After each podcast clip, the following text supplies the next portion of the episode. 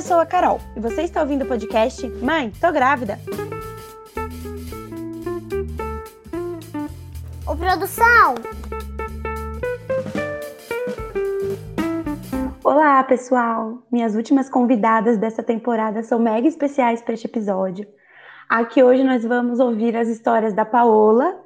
Ela é uma garota maravilhosa, com um brilho incrível e onde ela passa, ela deixa um carisma assim absurdo. Ela é mãe da pequena Heloísa, de seis meses. Oi, Paola, tudo bom? Oi, tudo bem? Tudo bem com você? Tudo certo. Tudo indo, né?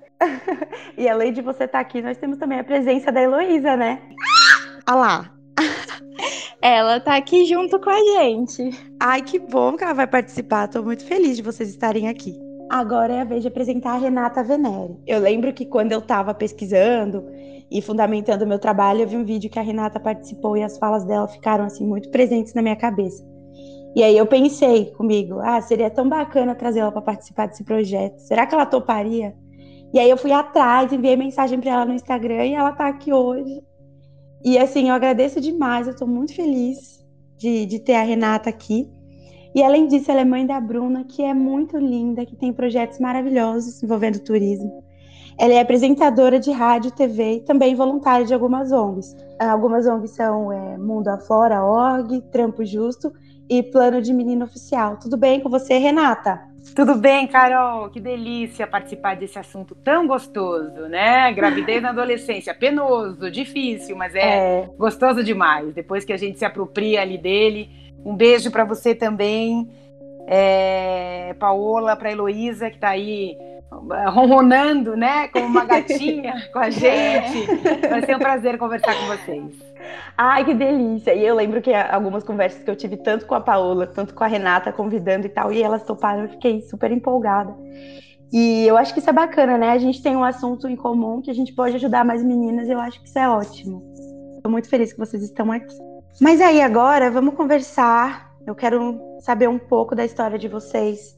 É, eu sei um pouquinho, mas eu quero também que nossos ouvintes, nossos ouvintes, entendam e, e descubram a história de vocês. É, vocês podem contar um pouquinho com quantos anos vocês engravidaram, como isso foi para vocês? Vou começar então. Eu tenho 44 anos hoje, é, eu sou jornalista, meu nome é Renata e eu tenho uma filha que se chama Bruna, como a Carol já apresentou, já falou isso tudo, que tem 29 anos. É, a Bruna trabalha com turismo, mora fora do Brasil, se vira, se banca. Então é uma, é uma, foi uma educação sempre muito voltada para a gente tem que se virar, né? O mundo está aí e a gente tem que ser dona do nosso nariz, em todos os sentidos, né? É, eu fui mãe muito jovenzinha, eu tinha um namorado, é, um namorado que eu, eu comecei a namorar com 13 anos e eu engravidei com 14 e tive a Bruna com 15. Era uma coisa bastante infantil. Pode ser que as pessoas não acreditem e falem, ah, ela vem essa aí. Não, mas era, era muito infantil, eu era muito menina. E não tinha muito é, muito tesão assim para namorar e, e, e, nem tesão de outras maneiras, né? No, no, como como é, como é realmente o, o, o, sentimento, né? Mas a gente começou a namorar e aí uh, passados meses e meses aí começa aquela aquela aquela certa pressão, né? Para que uh, algumas coisas um pouco mais profundas aconteçam. E depois de um de, de bastante tempo de namoro, a gente namorou por dois anos, é, a gente acabou se relacionando, né, tendo uma relação sexual, foram pouquíssimas vezes. É, eu me lembro que eu cheguei a ligar para um ginecologista, eu nunca tinha ido ao ginecologista. Né? Eu morava fora de São Paulo, os meus pais se separaram quando eu tinha oito anos e a gente acabou indo embora para Santa Catarina. Nós somos de São Paulo, mas a minha mãe, a minha irmã e eu fomos embora para Santa Catarina. Meu pai foi para outro lugar e, e eu não, tinha, eu nunca tinha ido ao ginecologista, nunca tinha ido ao médico, tal. Fiquei menstruada com 13 anos também, super tarde, enfim, ali na média da idade. Mas, então, por isso, nunca tinha ido ao ginecologista. Bom, uh, nos relacionamos, eu engravidei. E eu fiquei sabendo que eu estava grávida quase com três meses já. Porque um, a menstruação era super desregulada, uh, nada acontecia, assim, nada aparecia, eu era magrinha, enfim, tinha um corpo de menina, né, de, de adolescente, 14 anos. E, mas de repente os meus seios começaram a crescer, a crescer. A minha mãe achou aquilo muito estranho. Minha fome começou a aumentar e a gente começou a... Eu não, eu não, não imaginava que eu estava grávida. Mas a gente estava no processo de transição, de sair de Santa Catarina, voltar para São Paulo. E quando chegamos em São Paulo, a minha mãe olhou para mim e falou assim: Renata, é o seguinte, você pode estar grávida, porque eu estou achando que você está grávida. Eu nunca tinha conversado com ela sobre me relacionar sexualmente. Eu cheguei a, a tentar conversar com um médico ginecologista sobre uh, tomar uma pílula anticoncepcional. Ele falou: olha não é o momento. Eu falei, ah, uma amiga minha está querendo começar a namorar, enfim, a transar com o namorado. ah, mas quantos anos tem a sua amiga? Ah, tem 14. Ah, então fala para ela que não é hora, né? Então, é, é, é, tem vários elementos aí que eu acho importantes, porque é, os profissionais de saúde, eles também precisam entender que as coisas acontecem e por mais que é, realmente o médico estava certo, não era o momento, eu não estava preparada emocionalmente para transar, não, né, ai, foi um horror, não, não foi. Mas eu não tinha maturidade. E eu não tinha maturidade, inclusive, para me proteger, para me prevenir, né? Porque com 14 anos, com 13 anos, com 15 anos, 16, na adolescência, não é o momento de a gente ser mãe, né? É claro que tem gente que tem os filhos planejadamente nessa fase da vida, né? E eu, eu respeito muito, uh, respeito todas as formas de encarar esse assunto, inclusive as que não querem ter os filhos, né? Uh, mas é um momento da vida da gente que a gente mal sabe da gente. Aí vai chegar um outro ser que a gente vai precisar cuidar. É, então, então é um, é um, momento bem delicado mesmo. Então eu não, eu não romantizo, né? A gente vai conversar aqui bastante e vamos falar sobre como é que foi tudo, mas é, não dá para romantizar, não é o momento certo. A gente precisa prevenir sim. A gente precisa falar sobre educação sexual na escola. Falar sobre educação sexual não vai fazer alguém sentir mais tesão e sair por aí se relacionando sexualmente com as outras pessoas, né? Os interesses, sentir tesão é algo natural, você querer ter prazer é algo natural, gostoso, e a gente precisa falar disso. Enquanto for tabu, enquanto for visto por pessoas é, que, que organizam políticas públicas, né, governam país, cidade, estado, vai ficar difícil a gente prevenir. Então, a gente, para prevenir, a gente precisa falar, né? Olha, a gravidez na adolescência acarreta isso, isso, isso, isso, isso isso. Está preparada para isso aqui? Se a gente conversar com as meninas desde mais cedo, provavelmente não. E a gente tem que conversar com os meninos também. Exatamente. Porque sem os dois não existe a gravidez, né?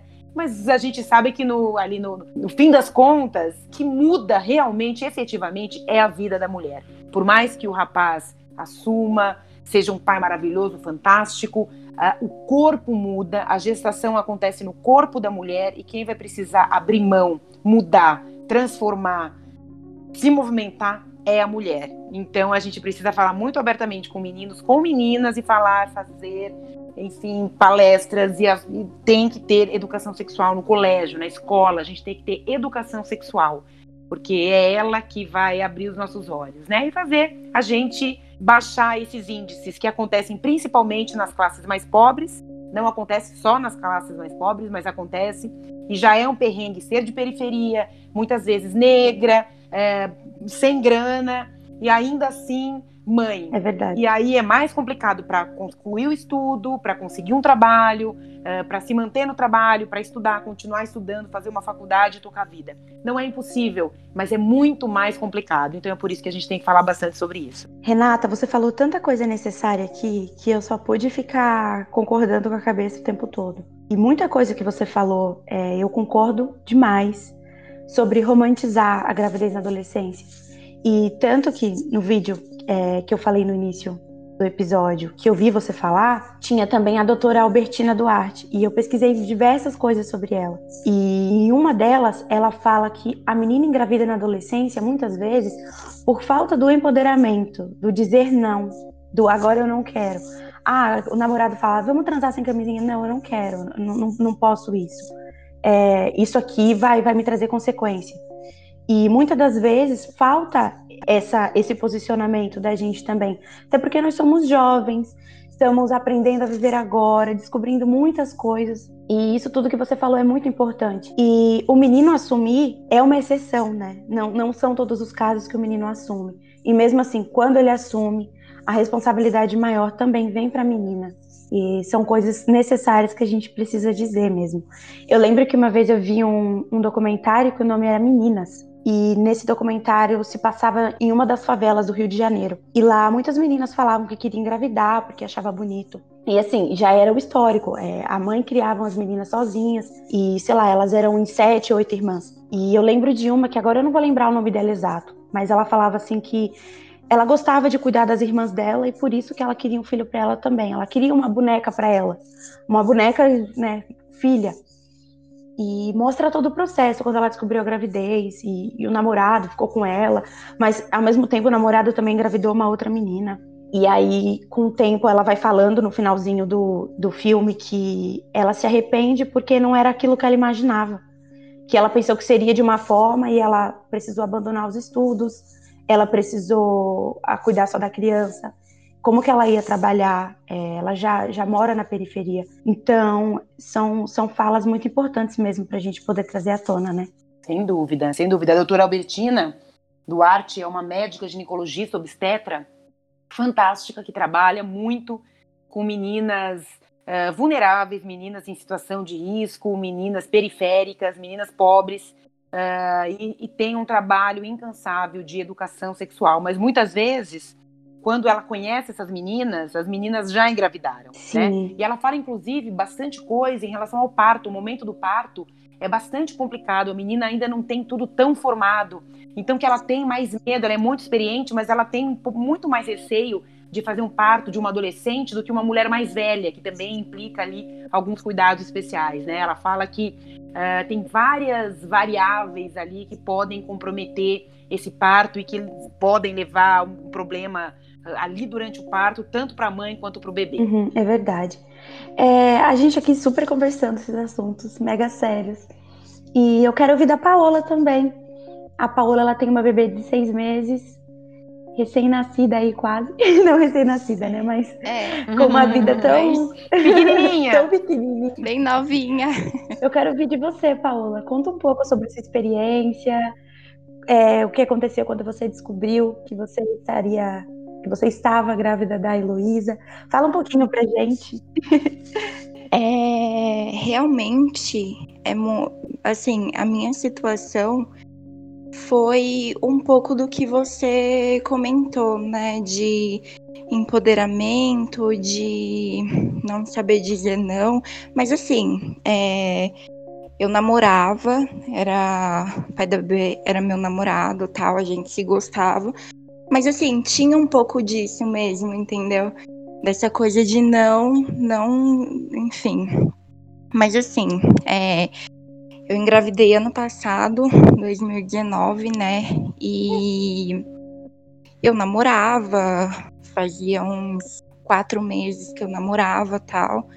Meu namorado tinha 25 anos. E, né, ano passado eu tinha 16. E assim, é, quando eu descobri, foi tipo um baque, né? Porque eu era novinha, ele era bem mais velho.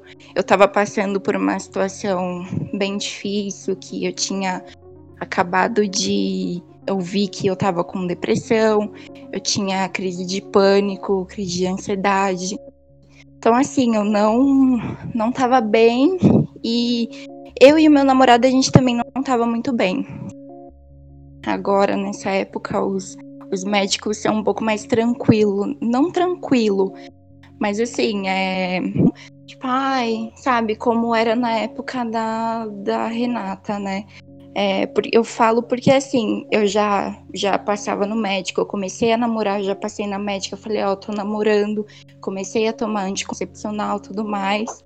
E, mas assim, falhou, aconteceu.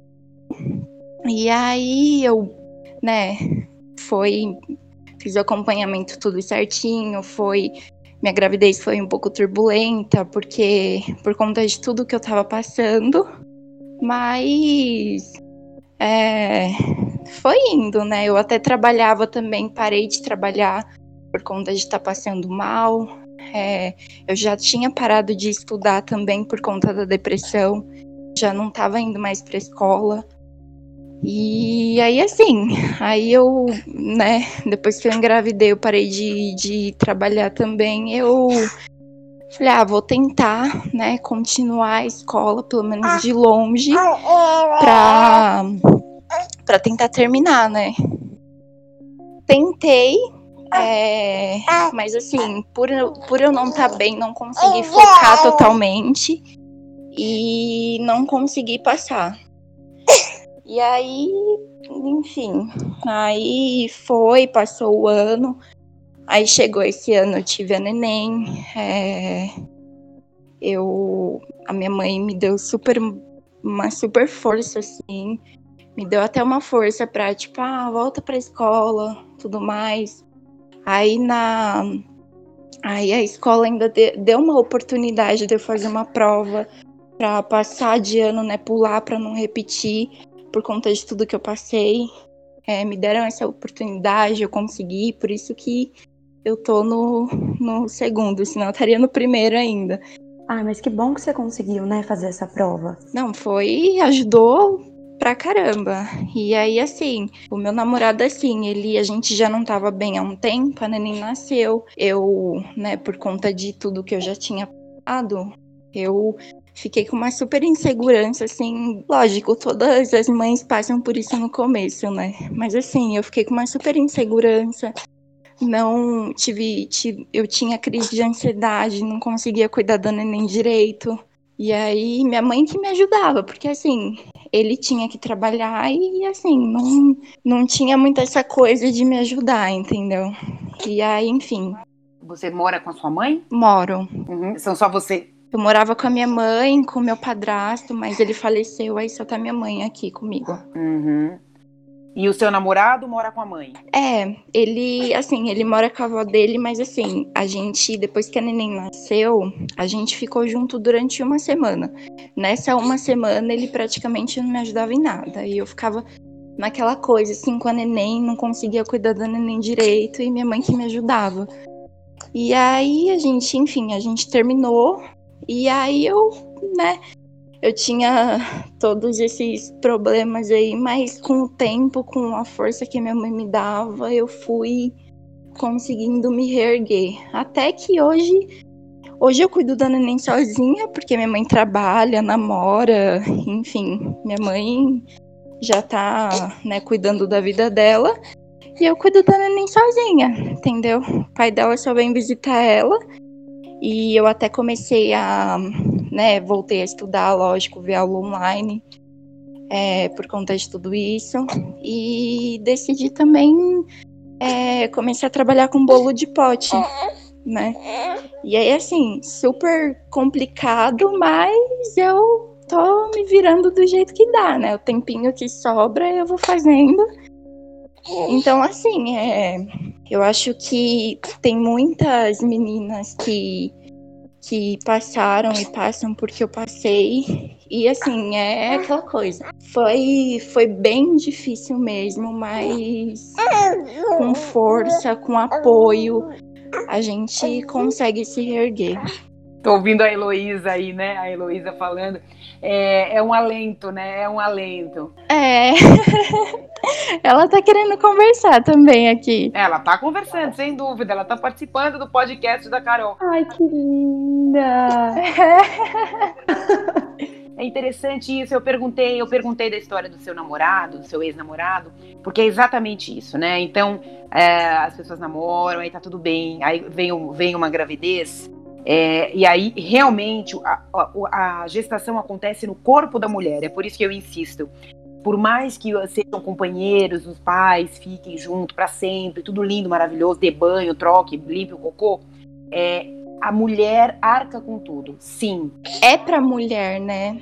É sempre. Sim, é na mulher. É na mulher que a sim. coisa acontece. É na mulher que os hormônios é, se modificam. Você veja, você tinha. É, você era diagnosticada com uma depressão. Sim. É um momento super delicado, então você é super jovem, com depressão com várias questões ali para você resolver e de repente você teve uma gestação. Então é claro que você ficava se perguntando o que ia acontecer com você, o que ia acontecer com seu bebê, né? Como é que ele. É, não sei se você tomava remédio, se, se frequentava um psiquiatra. Tomava. Assim, mas a, a, depressão é um processo químico, né? Então a gente precisa, não é uma, não é uma fraqueza, é um problema químico que também é, sofre vários tabus aí, muita gente tem vergonha de dizer que tem e que a gente precisa educar as pessoas a entenderem o que é, né? Tudo vem da educação, gente, tudo, né? É sexual, a gente precisa entender as emoções que a gente tem, a gente não pode ter vergonha, compulsões alimentares, enfim, tudo, tudo é, tem a ver com a cabeça, o nosso cérebro e a gente precisa é, estar tranquilo para resolver. Não pode ter vergonha, não pode ter julgamento, porque aí fica mais difícil. Exatamente. E aí, bom, e aí é, eu perguntei se você é, enfim, estava com ele e tal, com quem você morava. Porque é isso, né? Então, de repente, vocês tentaram ficar juntos por uma semana, você percebeu não. Porque também tem aquela coisa de você tentar uh, uh, continuar com a pessoa, mas é, são duas forçações de barra. Porque uma é você ser mãe e você não está absolutamente pronta para isso, né? Não que alguém esteja, quando Sim, é mãe pela primeira vez, é tem verdade. a estrutura mais maravilhosa que tiver, é, já é um processo muito novo, né? Mas na sua idade, nas suas condições e com todas as, as questões que te envolviam, menos ainda, né? Então é, é, é muita coisa para acontecer. E aí vem a pandemia, menina, que loucura, né? E a criança a criança vai crescendo e a gente vai, a gente vai estabelecendo ali uma relação. Eu também, eu não, não, não falei isso, mas acho legal dizer, eu não fiquei com o pai da Bruna. Eu voltei para São Paulo e ele morava em Santa Catarina, porque nós mudamos para lá. E aí, quando eu vim aqui, eu fiquei sabendo que estava grávida. Quando a Bruna nasceu, ele veio, ele registrou a Bruna. Mas eh, durante a gravidez, eu sentia muita vergonha. É, a gente chegou a se encontrar, mas ele me tratou muito mal. Eu fiquei muito triste. É, enfim, e aí eu lidei com a minha gravidez, com a minha mãe. Eu morava com a minha mãe, com a minha avó, com o meu avô. E porque assim, meus pais tinham grana. Mas quando os meus pais se separaram, é, meu pai ficou com a grana e a gente ficou sem nada. E aí a gente passou por um perrengue financeiro mesmo. E quando a gente voltou para São Paulo, a gente voltou uh, e, veio, e ficou na casa da minha avó mãe da minha mãe. E moravam lá minha avó e meu avô.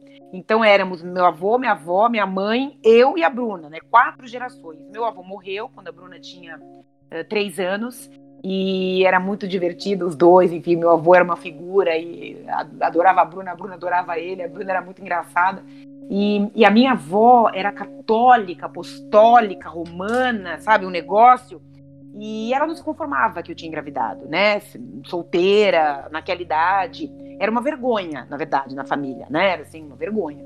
Que ainda é hoje, imagina 30 anos atrás, né? Não, eu imagino. Então, então assim, é, foi muito complicado. Mas ela adorava a Bruna, imagina, fazia tudo pela Bruna, levava a Bruna na igreja, enfim, a Bruna era ali a companhia dela. E, mas eu sempre criei a Bruna. Eu nunca, eu nunca quis que ninguém fizesse isso, porque eu não sei, eu me apropriei daquilo, né? Eu acho que tem situações diferentes, mas eu falei, bom, é, não queria isso, não queria, não estava preparada, jamais imaginei ser mãe. Aliás, eu não sabia nem se eu queria ter filhos. Engraçado, a minha irmã, que era mais velha, sempre falou em ter filhos. Eu nunca falei, porque eu, eu queria viver, né? Eu queria rodar o mundo, eu queria. Eu já pensava em jornalismo, mas eu falava, não, eu quero rodar o mundo, eu quero ser correspondente internacional, eu quero falar todas as línguas, eu quero, enfim.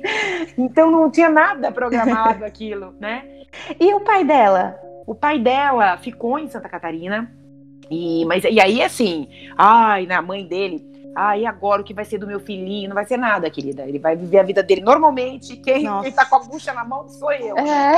É, não, exatamente. E, e, foi exatamente isso. E aí a gente se distanciou, porque tinha uma distância física, e também ele se envolveu com drogas, enfim, eu sou.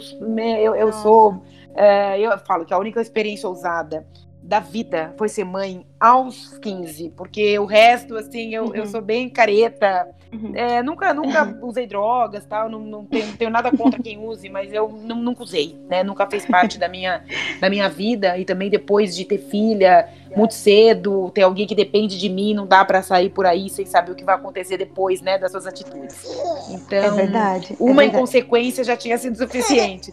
Então, é, a gente, a gente, enfim, não, não, não encontrava o pai da Bruna, mas depois de um certo tempo, eu tentei um encontro dos dois e tal, porque eu nunca, nunca nunca quis mal a ele, nunca, né? Claro que eu fiquei triste, mas ele era o pai dela, não tem essa de sou pai, sou mãe, né? Eu sou mãe, pai é ele, né?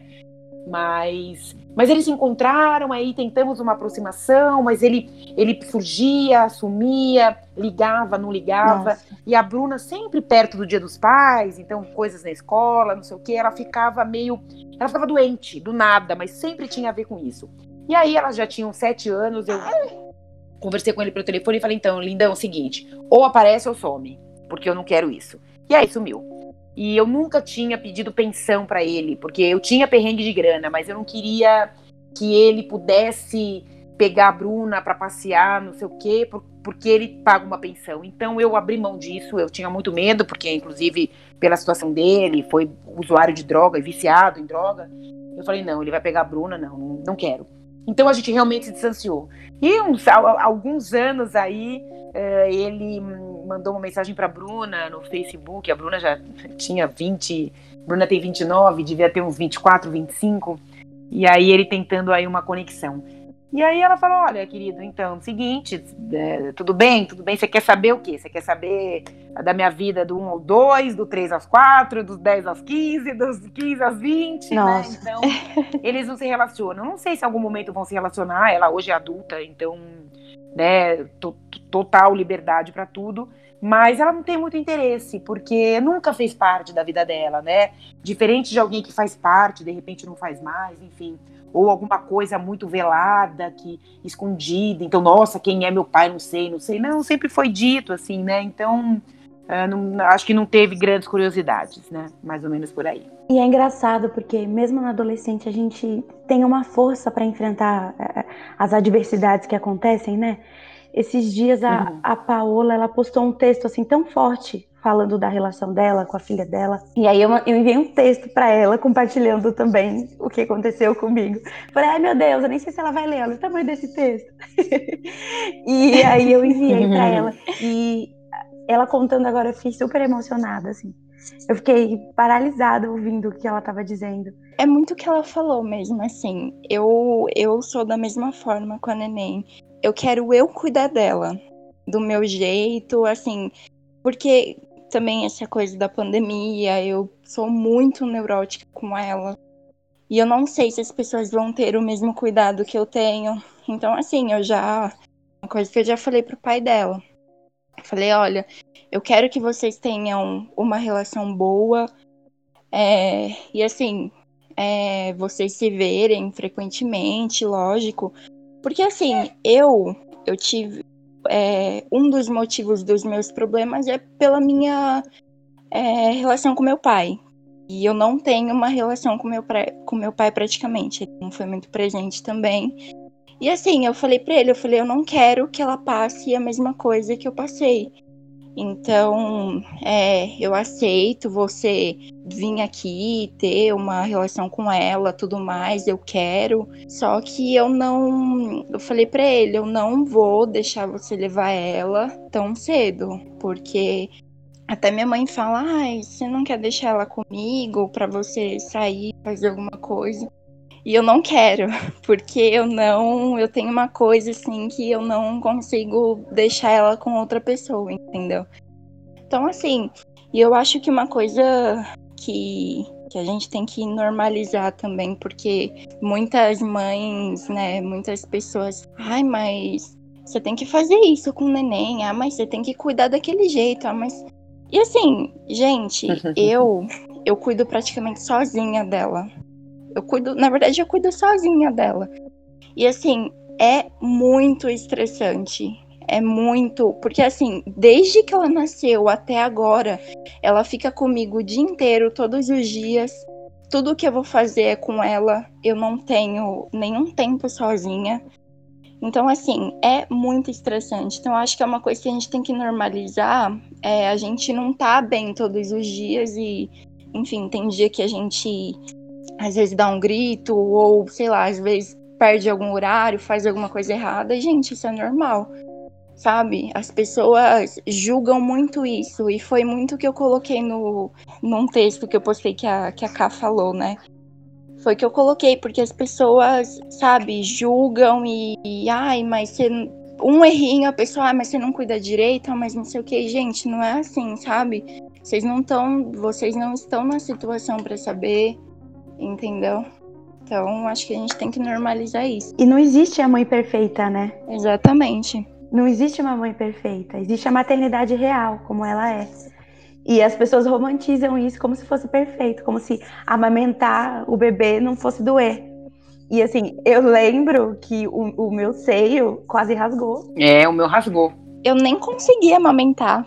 Eu nem consegui. Dói demais.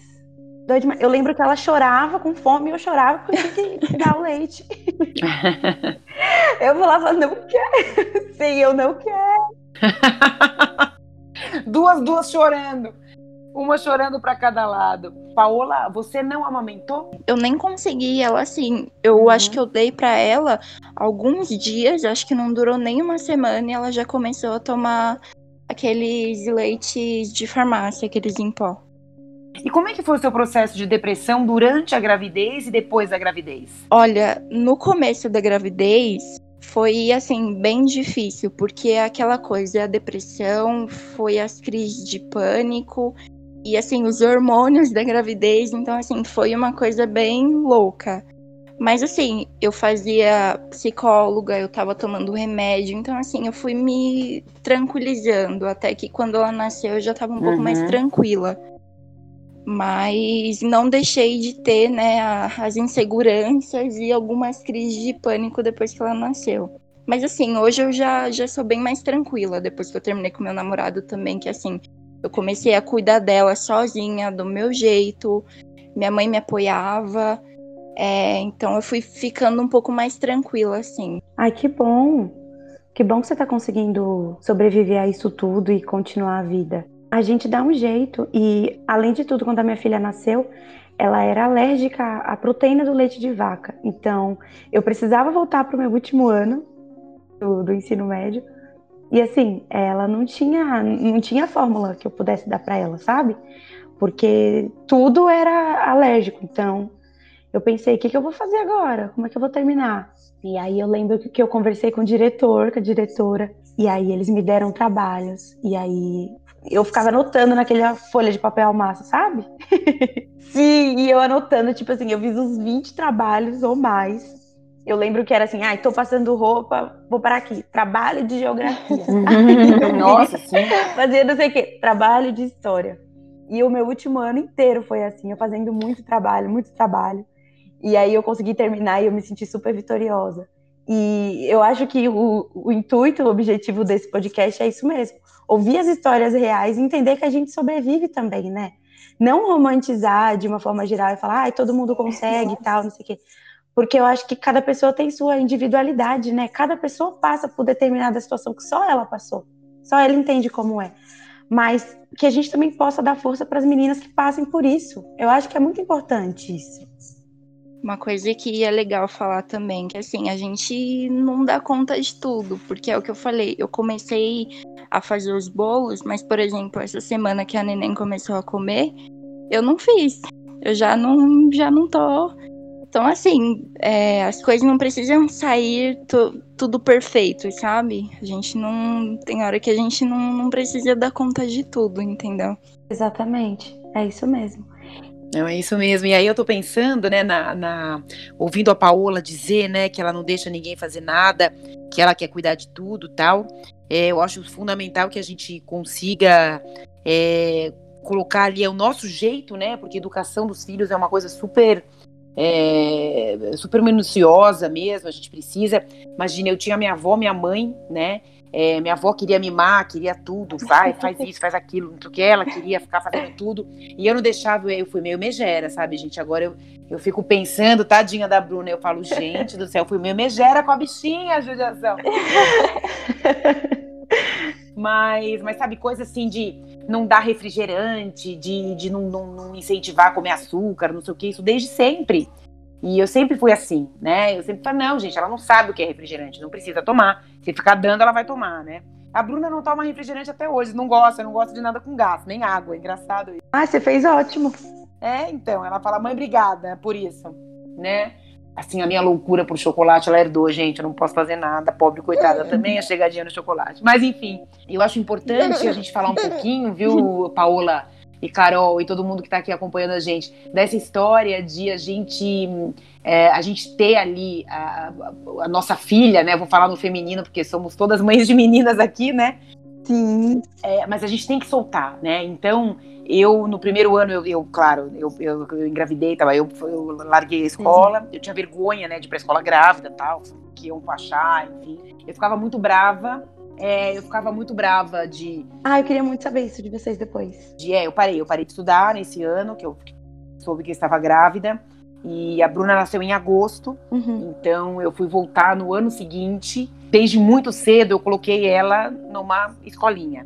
Então eu fazia faculdade é, de manhã, trabalhava à tarde e, enfim, ficava com ela à noite. E ela ficava na, na escolinha uh, quase período integral porque eu achava que era mais legal ela ficar com profissionais do que em casa, né? E aí a gente pedia bolsa, eu tinha, enfim, é, tentei me relacionar minimamente com meu pai, que não, não tinha sido uma relação muito legal quando eles se separaram. Hoje a gente se fala, tal, mas não é uma coisa assim, meu, ah, meu pai é o máximo. Não, a gente se relaciona bem, gosto do meu pai, ele, meu, ele me acha o máximo e tal, mas não temos uma relação né, aquele pai, aquela pessoa com quem você conta, tal, né? Isso é a minha mãe. Com a minha mãe eu tenho muito isso, mas com meu pai não.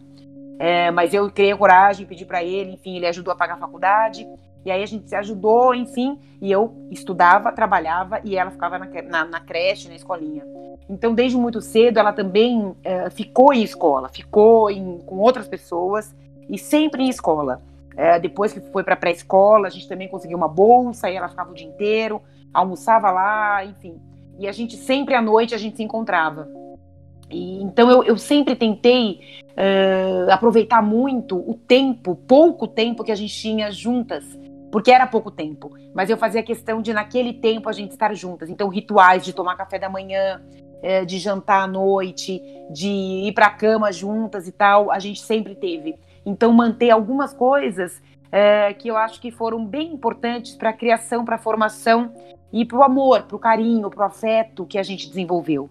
Mas eu acho muito importante a gente criar os filhos para o mundo. Pode parecer uma frase meio pronta, mas não é não.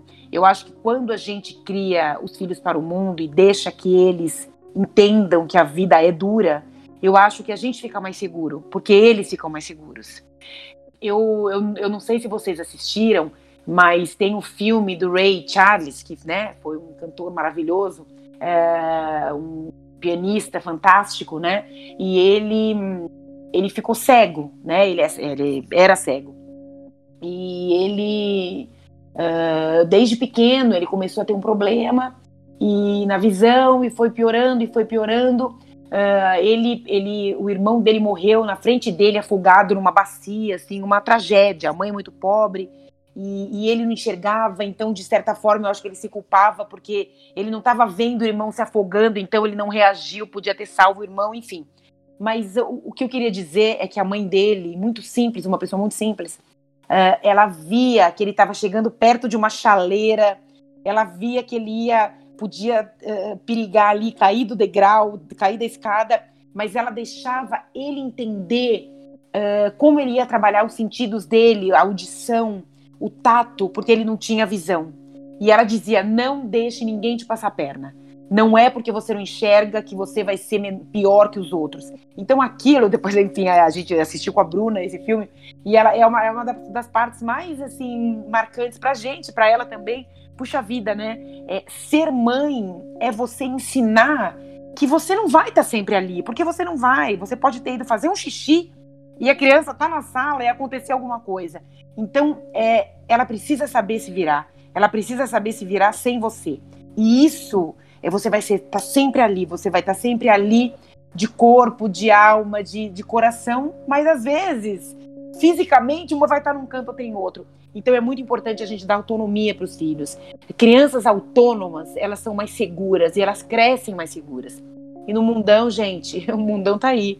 A gente não pode achar que vai ninar o filho até ele ficar, até ele casar e ter os seus próprios filhos. Não, a vida não é assim, né? Acontecem várias coisas aí no meio do caminho. Vai quebrar um braço, vai quebrar uma perna, vai rachar a cabeça, vai cair da balança. É, gente. E, a, e as questões vão vão crescendo à medida que os filhos crescem, né? Então a gente precisa se libertar, porque a gente precisa ter a própria vida, viu, Paola? Você vai ter, é tudo muito recente, né? É, cada um vai ter o seu tempo na sua hora mas faz muito bem a sua mãe, que tem a vida dela. Ela tá ali. Ela tá ali para o que você precisar, Paula. Mas ela tá vivendo a vida dela. Porque amanhã ou depois, se ela não viver a vida dela, ela pode jogar na sua cara uma coisa que você nem pediu, né? então tem um monte de mãe que para de trabalhar, que faz não sei o quê, que muda, que revoluciona. E aí depois, quando o filho cresce, vai embora, quer não sei o quê, quer não sei o quê. Nossa, mas eu me dediquei tanto, eu cuidei tanto de você, você agora. Que ingrato, que ingrata. Não, gente, a vida tá em movimento. Cada um tem a sua vida, né? É importante a gente falar isso. Assim, a minha mãe, ela, ela fala muito isso para mim, de tá tudo bem, não quero, né, deixar tão cedo com o pai da neném e tal. Mas assim, ela fala, você tem que, que dividir a responsabilidade assim, porque primeiro que a responsabilidade também é dele, segundo que é, eu preciso também ter a minha vida, né? É, sou mãe e tal, mas assim, não se resume só a isso, né? É o que é o que a Renata falou mesmo. Mas enfim. não, desculpa, gente, só um adendo aqui, porque eu acho importante que muita é, é para ajudar as pessoas, então, porque eu já passei há muitos anos por isso, né? Carol, Paola, faz bastante tempo. Mas eu me recordo muito bem. É, e, e essa história do corpo, né? Porque aí a gente se vê a gente engordou, a gente cresceu, cresceu, o seio cresceu. De repente o seio, que era durinho, empinadinho tal, ficou caído. Você fala, gente do céu, meu peito caiu. Nunca, eu tenho 16 anos, eu tenho 15 anos, Sim. gente, tô com seios caídos, e agora? Ninguém mais vai gostar de mim, eu não vou mais arrumar um namorado, ninguém vai me gostar, ou namorada, né? Seja o que você quiser. Enfim, você fala, puxa, a vida é agora. É tudo, são, são vários processos, porque a gente está em formação, né? A gente está se entendendo, a gente está se relacionando com o nosso corpo, com os nossos sentidos, com a nossa vida, com os nossos desejos, o que, que a gente quer ser, o que, que a gente quer fazer, o que, que vai estudar, o que, o que, que é legal, o que, que não é, o que, que puxa a vida, eu quero isso, mas será que tem área para isso? Será que eu vou ter trabalho? Será que não sei o quê? Você tem que pensar em tanta coisa. É, e no, nos momentos certos você vai pensar em tudo isso. É muito recente, a Heloísa tem seis meses, né? Não tem nem um ano, a gente está no meio de uma pandemia, é tudo muito novo. Então, fique absolutamente tranquila, Paola, que tudo vai se resolver. Sim. E você vai encontrar, vai dar tudo certo, vai. A vida não se resume a esse momento, né? É desse momento que a gente tem que tratar. É só nele que a gente consegue agir, né? Não adianta ficar, enfim, pensando que ah, antes era assim, era assado, ah, e lá na frente, lá na frente a gente vai ver. A gente tem que trabalhar para isso em várias frentes. Mas essa história de se relacionar com você mesma, com certeza, é bastante importante. Inclusive para numa próxima transa a pessoa, ah, não, não precisa da camisinha, precisa sim, precisa, precisa. É. precisa, meu filho, não vem com isso aí, não, pra cima de mim, é assim, né, peladinho. Não, não, não, vamos, vamos resolver isso aqui. Então você vai se, vai se relacionando de uma outra forma com você e se posicionando de uma outra maneira com o mundo, né? Nossa, eu tô amando tanto essa troca aqui, gente do céu, eu tô amando demais. E eu ia comentar que esses dias eu vi um depoimento da Bruna, que é filha da Renata, uhum. que ela estava é, em um hostel, né, e aconteceu uma situação com ela. E eu fiquei muito chocada com isso. E como ela, ela teve atitude, né? Que é muito difícil você ter atitude em, em situações de assédio. E você falou agora sobre filhos autônomos. E eu acho que tem tudo a ver com o que ela se tornou, né? Então é muito incrível. Eu imagino para você hoje ver a, a Bruna com 29 anos, o, o tamanho do orgulho que você deve sentir dela. Deve ser assim, absurdo. Não, sem dúvida. E, e, tem tudo a ver mesmo, realmente. Foi uma situação muito complicada. Ela estava na Ásia, na Tailândia. Fizemos um bate-volta para a Tailândia, inclusive. Mas ela estava lá, ela foi é, fazer um trabalho e depois ela foi viajar, ela ia por alguns, viajar por alguns lugares ali. E ela estava na, na, na, na Tailândia, num hostel, num hostel que tem quarto que é, é menino, menina, né? Isso é muito comum na Europa, nos Estados Unidos, enfim, é comum por aí, né? No mundo afora. É compartilhado, né? Tava dormindo, é compartilhado. É, e ela tava dormindo, chegou um cara e passou a mão nela, né? É, na verdade, ele, ele, é, ele colocou o dedo na vagina dela. E quando ela acordou, ela tava com aquele cara. Que isso? Ali. E foi um susto absurdo. Ela, enfim, aí ela levantou, pulou da cama, enfim, até entendeu o que estava acontecendo, né? E, e, e, a postura do hostel foi muito, foi escrota, não tem outra palavra, né? Desculpa, não é bonita essa palavra, mas foi muito feia. Pode falar. Então, olha, não, calma, veja bem, veja bem, será mesmo? Você tem certeza que estava dormindo? Será que você não sonhou? E não, não sei o que, enfim. Então ela me ligou, né? Horas depois que isso aconteceu, ela me ligou, era meia-noite e pouco aqui, enfim, era uma sexta-feira, me lembro muito bem, não, jamais esquecerei. E ela falou: mãe, aconteceu uma coisa grave. Falei: bom, vamos lá, calma. O que está acontecendo? Ah, aconteceu isso, isso e isso. Eu falei seguinte: é, quem é esse cara? Você conhece? Você tinha falado com esse cara? Não, não conheço. Vi ele aqui, porque tinha. A gente via, né? Tomava café, não sei o que, via a pessoa no hotel. Mas não, não falei com ele, não era, enfim, não, não troquei nenhum, nenhuma conversa. Eu falei, tá, você pega o passaporte, tira uma foto do passaporte desse cara, vamos saber quem é esse cara, e você saia daí. Vai para vai um hotel, enfim. E, e foi isso que ela fez. E aí, mas ela teve uma briga lá com o hostel. E aí, gente, é muito louco, porque ela, ela usou as redes sociais para contar o que tinha acontecido. Ela ficou tão, ela ficou naquele momento, ela, eu acho que ela ficou mais horrorizada com o rosto, com a postura do rosto de não abafa o caso, do que ela, ela ainda não tinha entendido o que tinha acontecido com ela, né? Então é, é, é muita coisa, é muita informação, né? E, e ela, ela colocou no, no, no, Facebook, no Instagram, e aí choveram mensagens de apoio. Então eu acho que as redes sociais são uma loucura, né? O grau em que as pessoas hoje se dedicam e a intromissão que existe né, nas vidas das pessoas por causa das redes sociais, eh, a relação é muito doentia, mas eu acho que para muita coisa elas servem e ajudam. Então a Bruna imediatamente, então amigos de tudo quanto é canto, porque a Bruna é, já mora fora há muito tempo, então amigos de tudo quanto é lugar falaram com ela e pessoas uh, da família e pessoas amigos do Brasil, enfim, puxa, aí várias pessoas falando comigo, Renata, eu conheço embaixador de não sei o que, eu conheço não sei o que lá, eu não sei o que, enfim. Então uma rede de apoio que foi Nossa. bastante importante. A Bruna foi para um, um hotel. Uh, eu falei, filha, eu queria que ela fosse embora de lá. Eu queria que ela fosse para Bangkok, porque Bangkok é a capital da Tailândia. Ela estava numa outra cidade que era que precisava ir de avião, é mais de uma hora de avião de Bangkok. Uh, bem turística a cidade, chamava Craig. E aí uh, eu falei, filha, vai embora, vai para Bangkok. E aí ela, bom, vou, tal, que a gente chegou a comprar passagem. Ela falou, mãe, eu não vou. Esse cara precisa pagar por isso. Eu não vai ficar assim. Quem que esse cara pensa que é? Tal. Eu falei, meu Deus do céu, socorro. O que eu ensinei para ela? O que, que para, minha filha? Para que de força. Não, para com isso, esquece tudo que eu falei. E, e, aí a gente, e aí a gente ficou lidando com isso. A Bruna foi para um hotel, aí ela ficou sob proteção policial, aí puta aí um cara que estava também no hostel tinha ido para uma outra cidade e viu que o cara, o, o cara que cometeu, enfim, esse crime, estava lá. E ele falou, Bruna, esse cara tá aqui, eu, eu vi o teu, o teu relato, esse cara tá aqui na cidade tal. Aí a Bruna chamou a polícia, foi, não sei o quê, mas ela teve que se sujeitar. Gente, ninguém fala inglês direito na Tailândia. Então ela tinha vários homens, ela depôs na delegacia, vários homens, dando risadinha, ela falando, ninguém entendia inglês. Aí, finalmente, veio uma moça que tinha a idade dela, Claire, uma santa criatura que a gente ama, eu choro só de pensar nessa mulher toda vez, é, que falava inglês e que acolheu, assim, e que se envolveu na história. E aí ela passou a ser meio que a, a ligação da Bruna com as autoridades, né? Então a, a, Bruna conseguiu fazer esse cara ser preso. Ele era um indiano. Uhum. Esse cara foi preso. E aí, depois desse processo todo, a Bruna, bom, aí no meio disso tudo, a Bruna foi ao hospital, fez vários exames, não sei o quê, e a gente sempre falando no telefone. Passaram-se quatro dias até que a gente pôde ir para lá, porque eu queria ir para lá imediatamente, mas eu falei, eu vou ficar um dia, 25 horas demorava para chegar, três, três conexões.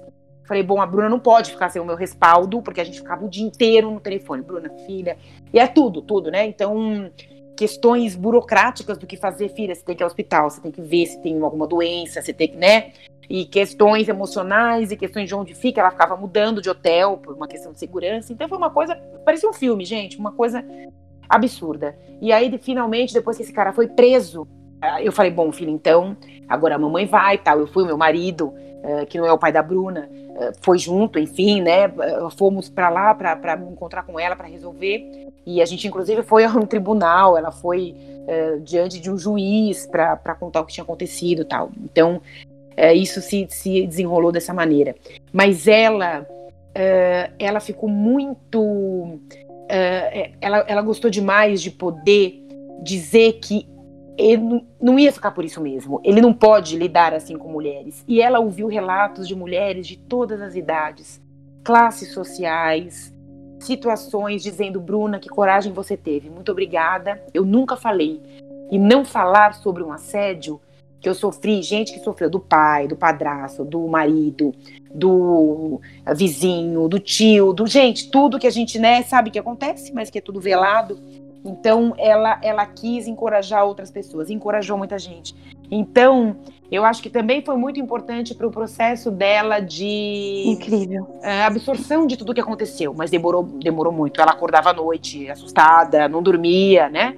Então, mas essa autonomia, esse saber lidar e esse espírito de esse espírito solidário, esse espírito combativo de liberdade, né, e de didático, de olha, cara, você não vai fazer mais isso. Eu não sei se o cara não vai fazer, mas ele vai pensar duas vezes, né?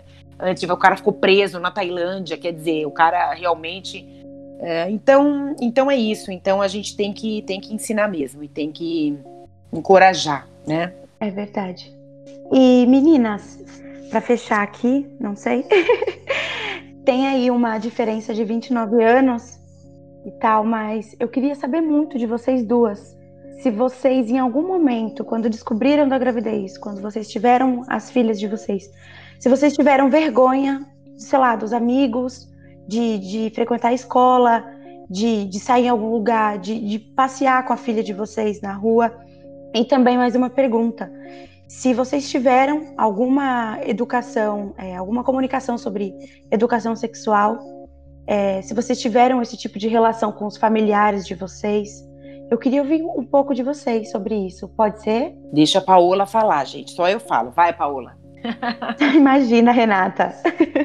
eu, assim, eu no começo, eu não queria ir pra escola. Eu, assim, eu podia ter ido, é o que eu falei. Eu acabei fazendo a distância, fiquei fazendo trabalho é, no ano passado, mas não consegui passar porque assim eu tinha vergonha assim de estar tá na escola com barrigão e assim na minha idade o pessoal olhando tal eu tinha essa essa vergonha e mas assim por isso que eu acabei não indo na rua assim às vezes eu né ficava meio assim mas assim com o tempo, isso foi passando. Eu fui, sabe, começando a colocar na minha cabeça: olha, é a sua realidade agora e você não, não tem que ter vergonha disso, né? É, é, vai fazer parte da sua vida para sempre, né? Então, então, assim, por isso que eu falo tranquilamente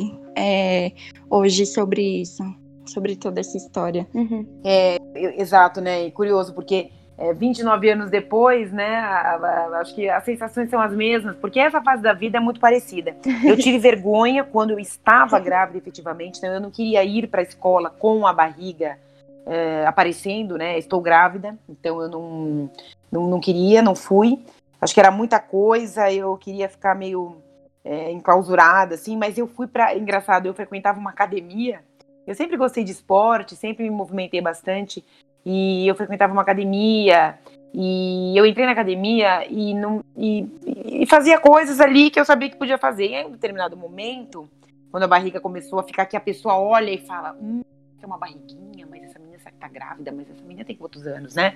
É, então aí eu tinha que avisar o professor, né, que eu tava grávida, eu não ia fazer abdominal porque eu tava grávida, enfim. E aí foi uma família ali para mim também, porque virou, claro, um xodó, né? Então essa menina grávida com 15 anos tal. Então foi uma coisa acolhedora. É, um pessoal que trabalha com o corpo normalmente é mais é mais acolhedor, né? Tem uma outra visão de mundo e tal. Então foi bem legal. Então eu, eu me lembro bastante dessa é, né, desse, desse momento. É, depois que eu tive a Bruna, é, eu voltei a estudar e eu não tinha o menor problema de falar, mas eu não saí espalhando, sou mãe, não sei o quê. Mas eu acho que logo, logo, logo assim, porque, porque não tem uma conversa sem você dizer que tem uma filha, porque são situações, né? Então você não precisa voltar para casa, é. por quê? Não precisa fazer não sei o quê, precisa não sei o quê, não, não vou sair, gente, Exatamente. não vou sair porque preciso cuidar da minha filha, tal, nossa, né? E aí é, é, muito, né? Nossa, tem uma filha, nossa, nossa, nossa. Então, gente do céu, é um inferno. Você ia com a criança. E até hoje, né? Eu saio com a Bruna tal, saio, a gente vai em algum lugar. Mãe! Porque ela me chama de mãe, meu Deus, como assim, né? E, e quando, mas assim, né? Eu tinha, sei lá, eu tinha 30, ela tinha 15. Então, tem algumas idades mais assim que ficam mais. Olha, ela tinha uma professora na escola de, de dança que, sei lá, quando ela tinha 5, 6 anos, e a professora falava, eu ia lá na reunião, né, que vai ter um espetáculo, não sei o que, ah, você não sei o que, ah, eu sou a mãe da Bruna. Mãe da. Não, mentira, assim sou. Não, mentira, mentira. Não, sabe, aquela coisa que fica até constrangedor, né, gente? Sim, minha filha, eu sou a mãe da Bruna. Sou a mãe da Bruna, tive ela jovem, mas aí aquilo já não me. não me causava, eu achava chato a pessoa, sabe? Eu achava a mulher ridícula. Eu falava, gente do céu, mas.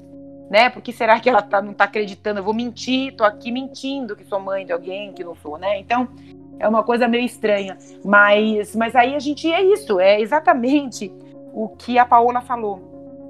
É para sempre, é para sempre, né? Então, gravidez na adolescência é para sempre. Então aquela menina do filme que você que você se referiu, que teve, né, que era cuidava da irmãzinha, que ah não, que era uma boneca viva, né, uma boneca de verdade. Sim. Não, não, ela queria ali mandar na, mandar na irmã ali, mas não quer cuidar, não quer ter responsabilidade, não quer, não é, é a fase para isso, né? Pode ter afeto, pode ter amor, mas não é a fase para isso. Mas quem tem e quem assume o filho, quem tem o filho, resolve ter, tem. E aí tem as responsabilidades. E aí não, né? Muita gente terceiriza, muita gente, eu não estou criticando ninguém, mas o fato é que o filho é teu, toma que o filho é teu, e é, e é isso aí, né? É, exatamente. E, e vocês acham que se tivesse, sei lá, educação sexual mais forte nas escolas, não existisse aquele tabu? Não, existir sempre vai, né? Mas eu acho que se as pessoas tentassem diminuir um pouco do tipo, vou conversar assim, isso não incentiva meu filho a, a transar mais cedo. Porque as pessoas têm muito isso, né? Ah, se eu falar sobre sexo com meu filho, ele vai querer fazer. Só que ele já vai fazer em algum, algum momento da vida dele. Então, é aquilo como a, a, a Renata falou no começo, né? O, o, o doutor falou para ela: olha, fala para sua amiga que não é hora de fazer. Tá, mas ela já estava fazendo. Exato.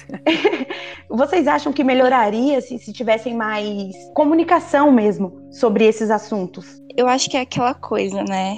É o que a gente já falou aqui, essa questão de, de empoderamento também da mulher. É que assim, se a gente tivesse essa conversa, não seria uma coisa assim que se tornaria ai, uma vergonha e a menina teria o medo de dizer não, essas coisas assim.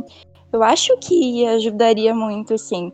Porque que nem a minha ginecologista, né, que acompanhou minha gravidez também, antes de eu engravidar, eu já passava um bom tempo com ela.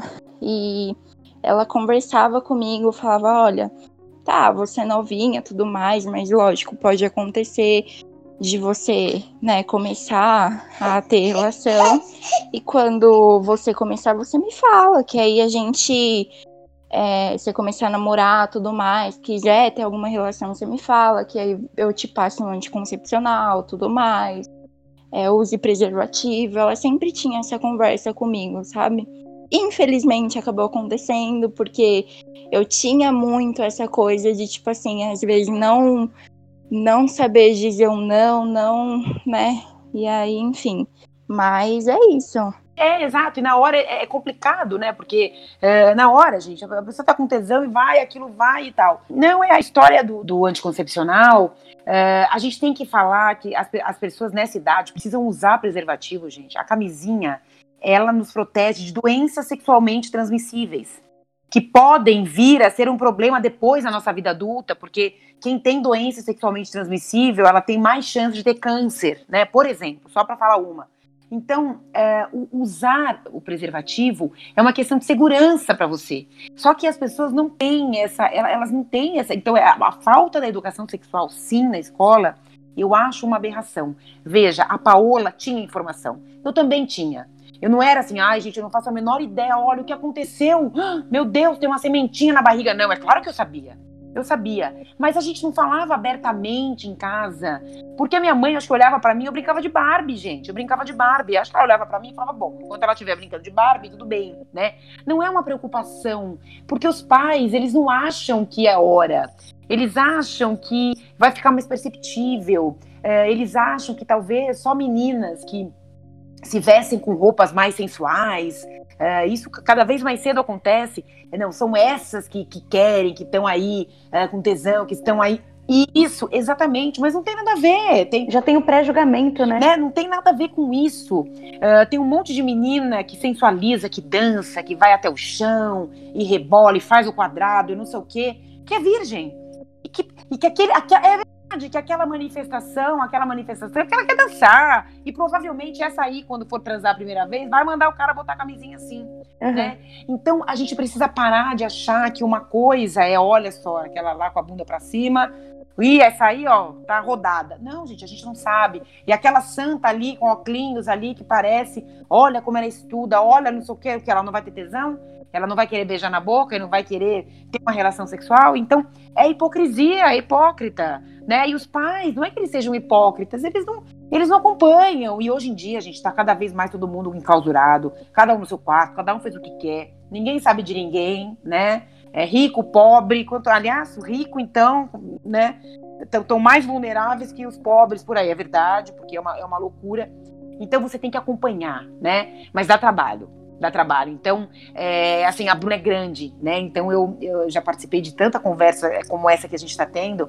E as pessoas perguntam, né? Puxa vida, né? Como é que foi? Como é que você fez para que isso não acontecesse também, que não, não, se tornasse um ciclo, né? Como acontece demais, demais entre pessoas uh, mais simples, com, com menos instrução e educação, né? No sentido de, de educação. É um ciclo vicioso, né? Exatamente. Então, era era assim, você vai, você vai percebendo e vai introduzindo assuntos que tenham a ver com a idade, não é falar mais do que a criança está perguntando ou que o adolescente está querendo saber.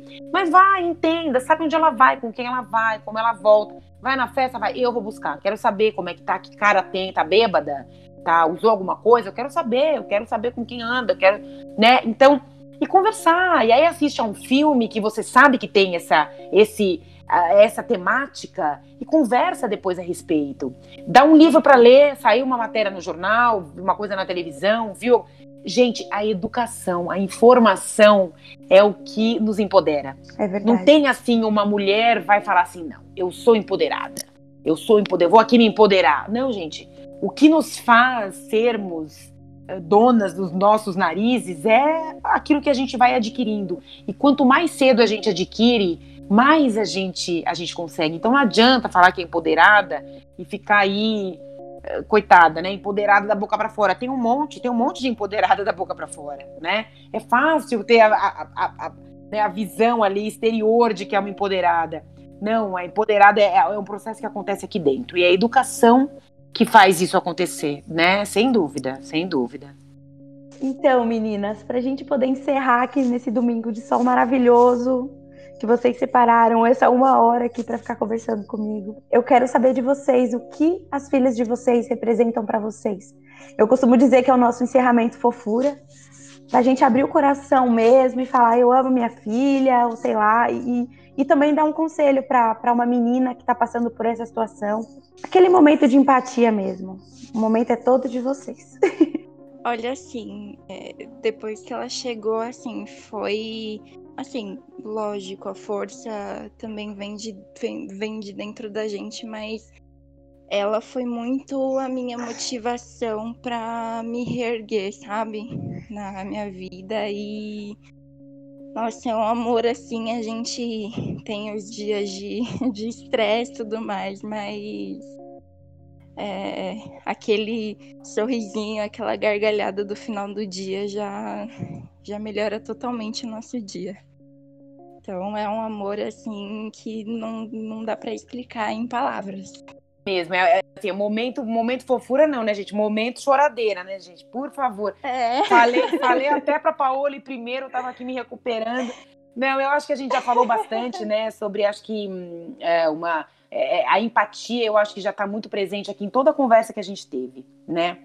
Uh, e, e, é o que a Paola falou, não dá para descrever em palavras, né? Porque é muito forte. É uma, é uma a maternidade é umbilical, né? Literalmente umbilical. E você vê o filho crescer.